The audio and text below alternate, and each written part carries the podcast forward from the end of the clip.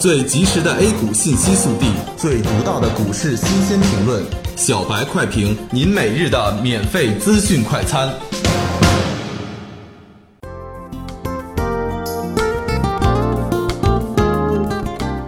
各位听友，大家好，欢迎收听十二月四日的小白快评。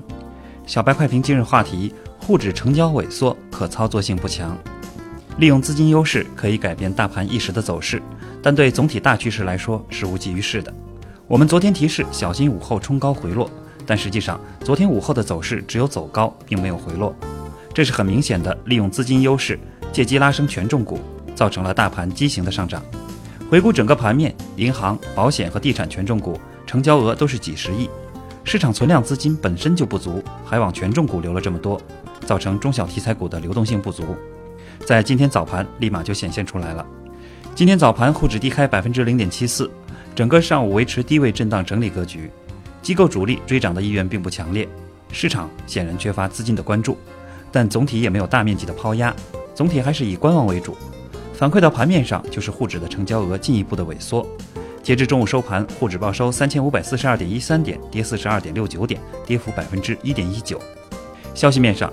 前期暂缓发行的剩余十八家首发公司中，十家公司已经完成会后事项程序和重启发行备案工作。本周初的打新资金虽然有两万亿解冻，但行情不好，进场意愿并不强烈，甚至这部分钱还将继续申购后期发行的新股。市场没有活水，中小板和创业板的股票只能以存量资金博弈。另据财新网报道，A 股熔断机制的方案已经确认，将于元旦假期后正式推出。正式公布的熔断机制，在熔断时间以及触发熔断的阈值等问题上做了一些相应修改，比如触发熔断后的停市时间有所缩短。上午创业板走势较强，但可操作性并不强，因此还是要尽量的规避。下午看金融、保险、券商和地产是否会护盘，如果再下跌，就是又给国家队出难题了。总体上还是小阴小阳行情，如果下午能收出十字星，那后市就会更加的扑朔迷离了。感谢收听今天的小白快评，本期编辑张芊芊，主播阿文。下周一同一时间，欢迎继续收听。